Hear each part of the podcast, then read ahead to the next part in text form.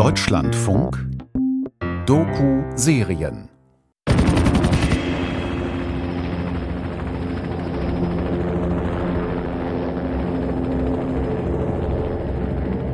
Das war ja an dem 4. September. Da habe ich morgens eine SMS bekommen, oder noch in der Nacht, Schlag gegen Taliban gelungen. Franz Josef Jung, CDU, damals Verteidigungsminister. Daraufhin habe ich an einem Samstagabend, das weiß ich noch genau wie heute, da war hier in Stadt Allendorf 50 Jahre, und dann habe ich, was etwas Ungewöhnliches zugegeben, habe ich selbst Oberst Klein angerufen und habe mit ihm gesprochen. Da hat er gesagt, Sie waren noch einmal an dem Ort, es war alles weg. Er hat gesagt, wenn es da zivile Opfer gegeben hätte, dann wären die mit Sicherheit liegen geblieben, um genau das zu demonstrieren. So. Am Samstagabend. Am Freitag war der Anschlag, am nächsten Tag. Ja? Zu den wenigen Beobachtern, die am Tag nach dem Bombenabwurf im Herbst 2009 vor Ort sind, gehört Zubair Babachamal von der afghanischen Nachrichtenagentur Pashbok. Er kann den ISAF-Oberkommandierenden, General McChrystal, begleiten, als der den Schauplatz inspiziert. I met one uh, injured person in hospital. He was not injured like with bullet. He was completely like burned. Ich sprach im Krankenhaus mit einem der Verletzten. Er hatte keine Schuss, er hatte Brandverletzungen. Er sagte mir, dass er etwa eine Stunde lang gegangen sei, um an die Stelle zu kommen, um gratis Benzin abzuschöpfen. Er war vielleicht 15, 16 Jahre alt. Ein Arzt erklärte mir, als Mediziner scheren wir uns nicht darum, wer jemand ist. Wir behandeln ihn. Aber in diesem Fall werde ich zum ersten Mal meine persönliche Ansicht äußern. Was ich hier sehe, ist eine Kollektivstrafe. Ja, es stimmt, es sind Taliban unter diesen Leuten. Ebenso wie Kinder, ebenso wie ältere Personen, ebenso wie Diebe. Die Taliban sollten meinetwegen die Todesstrafe bekommen. Aber wissen Sie, Kinder sollte man doch anders bestrafen. Stattdessen wurden alle kollektiv bestraft.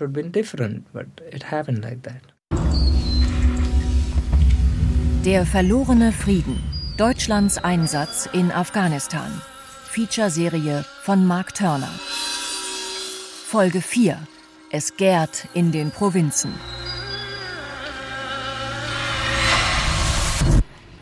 Ich vergesse nie, als ich sonntags vor die Presse bin, nachmittags, und habe das geschildert, dann kam ich abends nach Hause und dann kam ein, ein Fax aus Afghanistan, wo im Grunde genommen der Regionalpräsident, das Regionalparlament, der Polizeipräsident, der Geheimdienstchef, es waren sechs Institutionen, gesagt haben, es waren 56 Tote, es waren alles nur Taliban oder deren Verbündete. Das kam aus Afghanistan.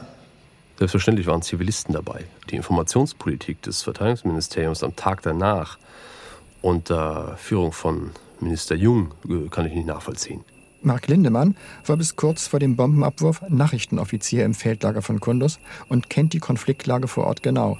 Bei so einem Angriff, bei einem solchen Szenario sind selbstverständlich Zivilopfer zu beklagen. Das ist gar keine Frage. Was die zivilen Schäden betrifft, äh, sagt das Kriegsvölkerrecht, dass es in einem Verhältnis stehen muss zum erwarteten militärischen Erfolg. Wenn ich das mal einfach runterbreche, heißt das, der militärische Erfolg muss so groß sein, dass ich zivile Opfer akzeptieren kann. Und die zivilen Opfer wurden im Prinzip in Kauf genommen, um noch größeren Schaden, vor allen Dingen für die eigenen Soldaten, aber auch für afghanische Sicherheitskräfte und für afghanische Zivilbevölkerung äh, geringer zu halten.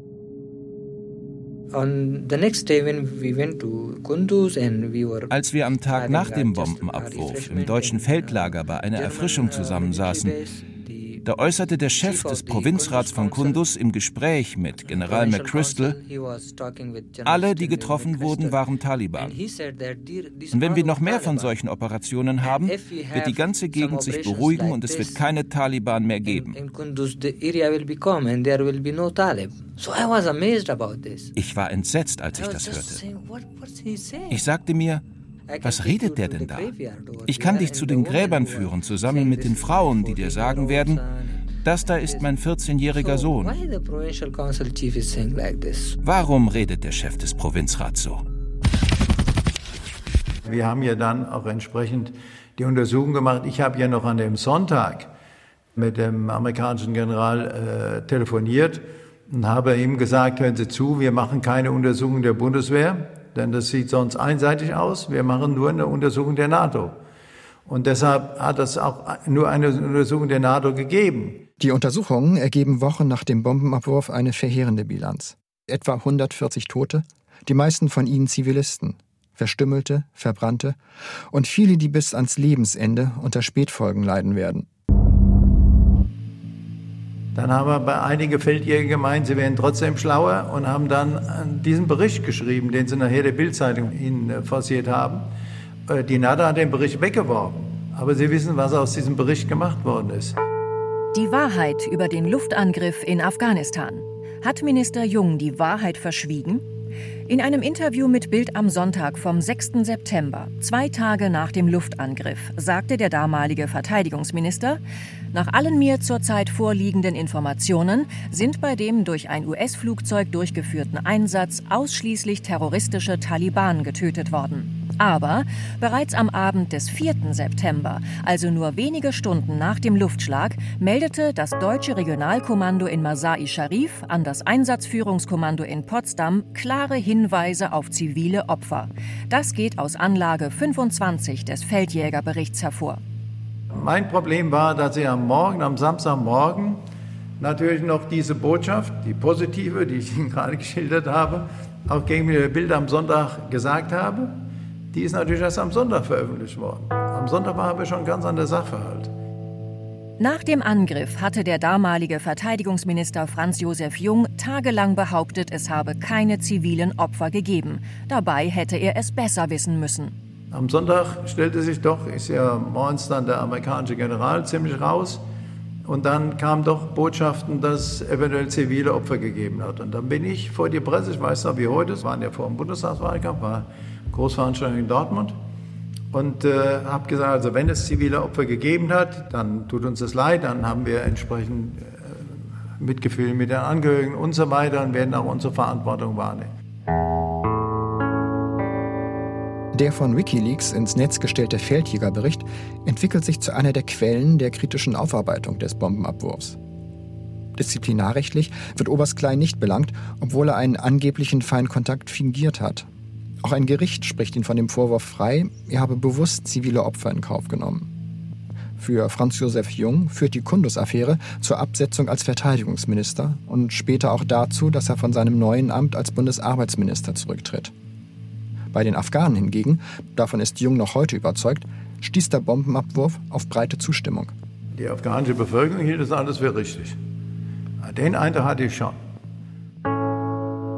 Die Annahme, dass deutsche Soldaten als Täter oder Mitwirkende bei einer Massentötung angesehen werden könnten, bringt ihn noch mehr als zehn Jahre danach in Rage. Ein Kriegsverbrechen gar? Nein. Eindeutig nein. Es war Schutz für unsere Soldaten.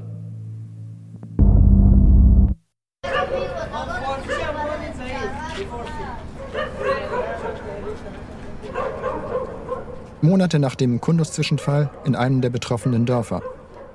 Im Gespräch mit Menschen, die hier wohnen, zeigt sich ein ernüchterndes Bild. Wut, Verzweiflung, Hoffnungslosigkeit, Verbitterung. Karim Mohammed Jakub aus Kundus hat bei dem von Oberst Klein angeordneten Bombenabwurf Nachbarn und Freunde verloren. Natürlich hat sich der Gouverneur von Kundus bei den Deutschen bedankt. Das liegt daran, dass unsere Gouverneure und Regierungsleute Marionetten sind. Sie haben keine andere Wahl. Sie können nicht die Wahrheit sagen.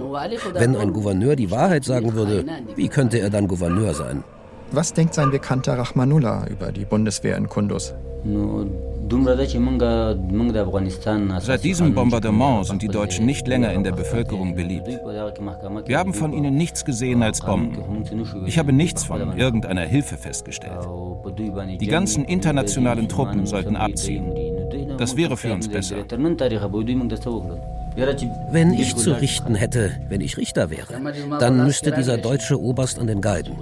Aber nicht nur er, sondern auch viele afghanische Landsleute von mir und auch noch andere der ausländischen Militärs. Ich würde sie hängen lassen. Das ist meine Meinung. kann der damals verantwortliche Verteidigungsminister Franz Josef Jung verstehen, dass jemand in einem der betroffenen Dörfer für Oberst Klein die Todesstrafe fordert? Das war vielleicht ein Verbündeter der Taliban. Dass das äh, absurd ist, ist doch völlig klar. Während viele Afghanen die Deutschen nicht mehr als uneigennützige Helfer sehen, sondern als Teil einer brutal vorgehenden ausländischen Besatzungsmacht, wandelt sich auch in der Bundeswehr bei vielen das Verhältnis zur Bevölkerung. Rechtsaufbau und Demokratisierung, Nationbuilding für Afghanen. Also wenn ich Kultur akzeptiere, dann in Gänze. Ich bin dafür. Aber äh, wir stehen dann wiederum vor unschönen Wahrheiten. Mark Lindemann, ehemaliger deutscher Nachrichtenoffizier in Kundus, tritt nach seiner aktiven Zeit als Publizist zu sicherheitspolitischen Fragen hervor und veröffentlicht im Januar 2010, kurz vor dem Gespräch, sein erstes Buch. Unter Beschuss. Warum Deutschland in Afghanistan scheitert. Die Wahrheit heißt nämlich ja, wir lassen den Afghanen ihre oft in unseren Augen brutale Kultur und äh, versuchen für uns quasi einen Gewinn bei einer solchen Mission zu äh, erlangen. Und der Gewinn kann nur heißen, wir wollen, dass Afghanistan stabil ist unter afghanischen Bedingungen, damit wir unsere Sicherheit erhöhen. Die ursprüngliche Zielvorgabe Nation Building, der Aufbau einer Zivilgesellschaft, scheint auch in der Bundeswehr inzwischen durch das neue Ziel Aufstandsbekämpfung abgelöst worden zu sein. Und das bedeutet praktisch, Statt mit der Zivilgesellschaft arbeitet man eher mit lokalen Kriegsherren und Powerbrokern und ihren bewaffneten Gefolgsleuten zusammen. In meinen Augen ist es utopisch, Afghanistan äh, eine blühende Demokratie zu bringen. Das ist nicht möglich. Übrigens auch eine, eine interessante Frage in diesem Zusammenhang. Wollen die Afghanen eine Demokratie nach unserem Vorbild? Ich bin der Meinung, die große Masse der afghanischen Bevölkerung will sie nicht. Und da ist für mich auch ein Aspekt, ehemalige Kriegsfürsten, die sogenannten Warlords, an der Macht zu beteiligen. An der Macht zu beteiligen und an der Sicherheit zu beteiligen. Ihnen in einer Art Milizsystem Macht übertragen, sie vielleicht auch ausstatten, äh, technisch wie auch finanziell, um das Land zur Ruhe zu bringen. Sie gehen in falsche Richtung. Die Warlords stärken. Für Ahmed Hashimi, den jetzt im Hamburger Exil lebenden ehemaligen Chefredakteur, genau die falsche Entscheidung. Das falsche Signal an die afghanischen Politiker, die ja in der Regel selber Warlords sind. Alle Politiker, alle fast Warlord. Afghanische Region insgesamt, egal. Atta, Ashraf Ghani, Abdullah, alles fast gleiche. Weil Warlords mit Verbindungen in die Regierung seine kritische Zeitung nicht gefiel, blieb Chefredakteur Hashimi und seiner Familie am Ende nur die Flucht aus Afghanistan. Warlords. Für Hashimis Sohn Mirat, im deutschen Exil aufgewachsen, sind das die denkbar schlechtesten Ansprechpartner. Um ehrlich zu sein, ich finde, diese Menschen, die ihr Land so verkaufen, sind mindestens genauso schuldig wie die Taliban. Ich finde das ja komplett falsch, weil es wird sich eben nichts ändern. Dann war ja auch alles, was bis jetzt fürs Land investiert wurde, Menschen, die ihr Leben verloren haben, es wurden ja Millionen von Euro auch noch da investiert aus den verschiedenen Ländern. Dann wäre das ja alles umsonst gewesen. Ich sehe da jetzt nicht, dass man dann dadurch irgendwie einen Gewinn fürs Land erzielt.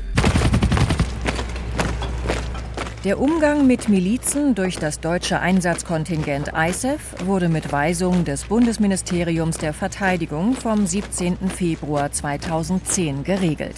Erklärt zwar offiziell die Bundesregierung, Absicht ist es, mit Blick auf die traditionelle regionale Organisation afghanischer Sicherheitsstrukturen das Verhalten und die Absichten der Milizen zu beobachten.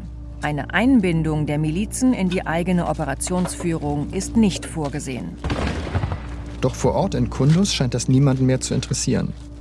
Im Spätherbst 2010 plant Oberstleutnant von Blumröder, der Chef der deutschen Taskforce Kundus, mithilfe von Warlord-Milizen eine Offensive. Sie trägt den Titel Operation Halmasak, zu Deutsch Der Blitz. Als gemeinsamer Angriffstermin wurde der 31. Oktober 2010 vereinbart. In der Planung der Operation stimmte sich die Taskforce Kundus nicht nur mit den afghanischen, sondern auch mit den amerikanischen Partnern eng ab. Schließlich sollte eine US-Infanteriekompanie mit afghanischer Polizei und regierungstreuen Milizen vom Süden her ansetzen. Johannes Clare war damals Fallschirmjäger in der Taskforce Kundus. Bei der Operation Halmasak, sagt er, sei es darum gegangen, dass praktisch die Aufständischen im Raum Kundus in die Zange genommen werden sollten in diesem Distrikt Shahadarach, dass dann irgendwann einfach die, der Sack zugemacht wird ähm, und dass während wir im Norden praktisch die Stellungen halten sollten, äh, im Süden Milizionäre und amerikanische Soldaten, die in unsere Richtung treiben sollten. So. Ich habe es während meines Einsatzes im besten Falle als schwierig empfunden, mit denen zusammenzuarbeiten. Von den Auswirkungen mal abgesehen, wie zum Beispiel, äh, dass sie auch selber äh, die Bevölkerung äh, für sich ausgenutzt haben. Überall im Operationsgebiet der Bundeswehr hätten sich schwer bewaffnete Zivilisten herumgetrieben. Dass es eine Weisung gab, nicht mit denen zusammenzuarbeiten, mit diesen Milizen, äh, davon wusste ich damals nichts. Uns wurde halt nur gesagt, wenn ihr welche mit gelben Armbinden seht, schießt nicht drauf. Wir haben natürlich dann Gerüchte gehört, als wir dann weg waren, dass die dann selber angefangen haben, sich da wie im Selbstbedienungsladen bei der Bevölkerung zu bedienen. Auch von den Sprachmittlern zum Beispiel, die haben mir das erzählt, dass das zwielichtige Halunken sind teilweise. Die Truppen, die die Bundeswehr zu einem Teil mit einplant, unterstehen Navid, einem von der afghanischen Polizei gesuchten Auftragskiller. Monate nach der Bundeswehroperation ist Navid in der Region quasi unangreifbar geworden. Nur Mohammed, Chef der Kriminalpolizei von Kunduz, hat Mühe, seinen Zorn zu verbergen. Navid, woher kennen Sie denn den? Er ist ein Verbrecher. Er hat drei Menschen in einer Sekunde getötet, als sie in einem Friseurladen saßen. Wenn ich ihn finde, werde ich ihn sofort verhaften. Aber er ist spurlos verschwunden. Als ich ihn noch verhaften konnte, ging das nicht, weil der damalige Polizeichef von Kunduz ihn beschützte. Er benutzte Navid, damit er gegen die Taliban kämpft.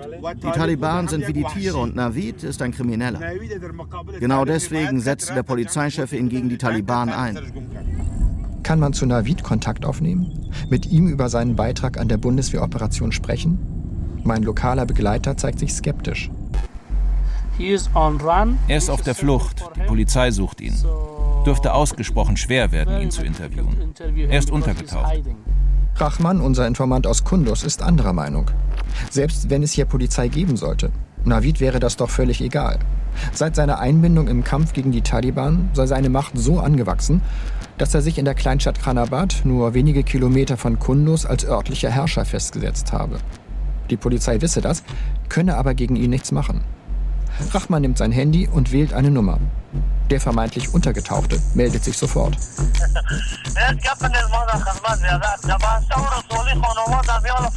Klar könnt ihr mal bei mir vorbeischauen. Ich habe nichts zu verbergen, sagt er. Ich kontrolliere hier die ganze Gegend. Herzlich willkommen.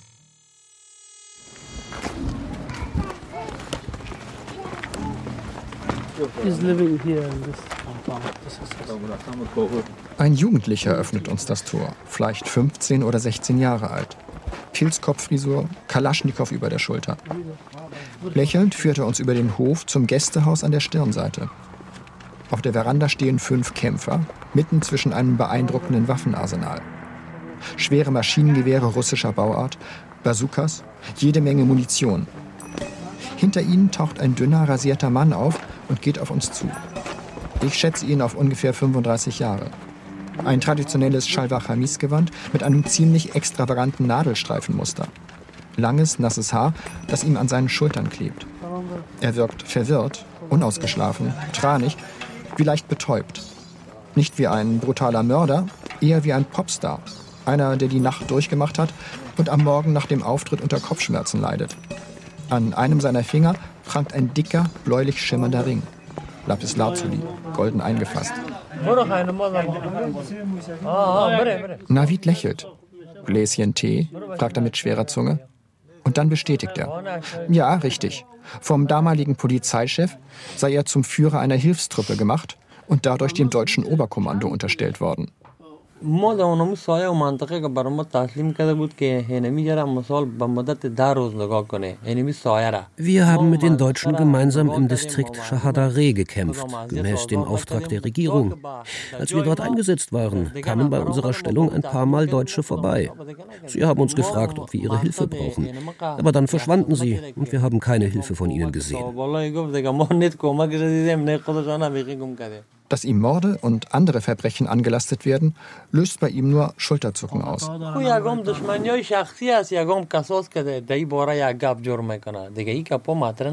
Wisst ihr, es gibt hier in dieser Gegend viele persönliche Feindschaften. Ich werde beschuldigt, eine Menge Dinge getan zu haben, aber daran ist kein wahres Wort. In Wirklichkeit bin ich es, der die Sicherheit in diesem Teil von Chanabad garantiert. Ich kontrolliere ein Gebiet mit zehn Moscheen inklusive einer Schule und arbeite eng mit der Regierung zusammen. Die Menschen sind glücklich, dass ich hier bin. Ihr könnt ruhig bei der Regierung fragen.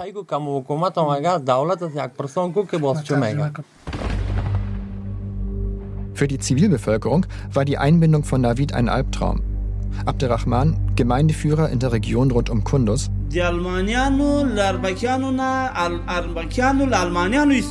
Genauso wie die Deutschen die Milizen benutzt haben, haben die Milizen auch die Deutschen ausgenutzt. Die Milizionäre gingen dann bei uns von Haus zu Haus. Sie sagten zu den Bewohnern, ihr seid alle Taliban, gebt uns eure Waffen.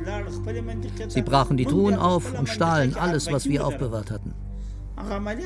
Navid hat fünf Tage lang bei uns gewütet. Viele wurden während der Plünderungen misshandelt und gefoltert. Sie wurden mit Gewehrkolben auf den Kopf geschlagen oder in den Bauch gestoßen. Sie sollten Angst bekommen, damit die Milizionäre in Ruhe stehlen konnten. Navids Misshandlungen der pashtunischen Bevölkerung führen dazu, dass die Taliban mit immer mehr Sympathien rechnen können. Polizeioffizier Nur Mohammed merkt das in seinem Arbeitsalltag. Ich bin nur noch zivil gekleidet. Wenn ich meine Polizeiuniform anziehen würde, würde mein eigener Fahrer mich nicht mehr fahren. Die Menschen, die Navid in Khanabad getötet hat, waren Pashtunen. Und er ist ein Tadschike. Tadschiken gegen Pashtunen, diese Dinge haben unser Land zerstört. Aus deutscher Sicht ist bei der Kundus-Offensive alles planmäßig gelaufen. Das komplette Gebiet wurde befreit von Insurgenten. Im November war die Operation abgeschlossen und da hatten wir bereits den Bau der Straße, die quer durch das südliche Chardare führt, vorbereitet und binnen sechs Wochen haben wir angefangen mit den Bauarbeiten. Clear holt Bild. Die Gegend von Aufständischen säubern, dann stabilisieren und die Bevölkerung belohnen, wenn sie den Taliban abschwört. Moritz Jahnke, stellvertretender Leiter des PRT Kundus. Dies ist jetzt ein Projekt des Auswärtigen Amts. Das liegt daran, dass das Auswärtige Amt halt im Bereich der Umfeldstabilisierung aktiv ist. Wir haben das umgesetzt äh, zusammen mit der GIZ. Das ist ein unglaublich sichtbares Projekt für die Bevölkerung. Sie sieht, dass wenn die äh, afghanische Regierung wieder die Kontrolle über die Gebiete gewinnt, dass es dann einen unmittelbaren Impact für sie hat. Reinhard Ehrys, Ex-Oberst der Bundeswehr und nun als Entwicklungshelfer in Afghanistan vor Ort, hält es für fatal, dass die Bundeswehr in Kundus zum Erreichen dieses Ziels einen gesuchten Kriminellen in ihre Operation mit eingebunden hat. Kundus ist ja eine Pashtunen-Exklave, der Typ ist ein Tadschike. Also in einer Pashtunen-Exklave mit Tadschiken zusammenarbeiten ist sowieso so eine Geschichte, mein lieber Mann. Ja, ich arbeite ja als äh, Polizei in bestimmten Gegenden auch nicht mit mit Clankriminellen hier zusammen, nur damit ich irgendwelche Verbrecher, also mit arabischen Clans, mit irgendwelchen äh, Drogenhändlern aus dem Kosovo. Also das sind so Dinge, sollte man nicht machen.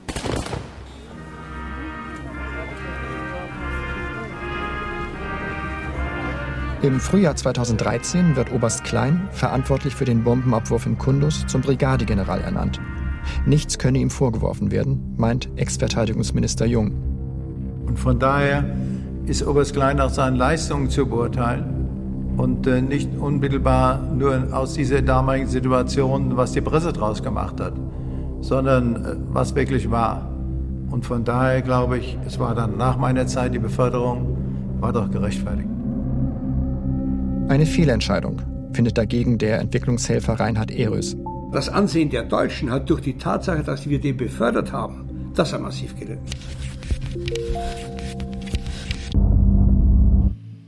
In der nächsten Folge. Wenn die Deutschen Informationen über die Al-Qaida in jeder Provinz haben möchten, ist das möglich. Aber die Bedingung muss ganz klar sein, ich brauche die besagten Garantien über unser Land und unsere Häuser. Wenn ich es nicht schaffe, die Taliban und die Al-Qaida innerhalb von drei Monaten lahmzulegen, bin ich bereit, mich selber der Justiz zu stellen.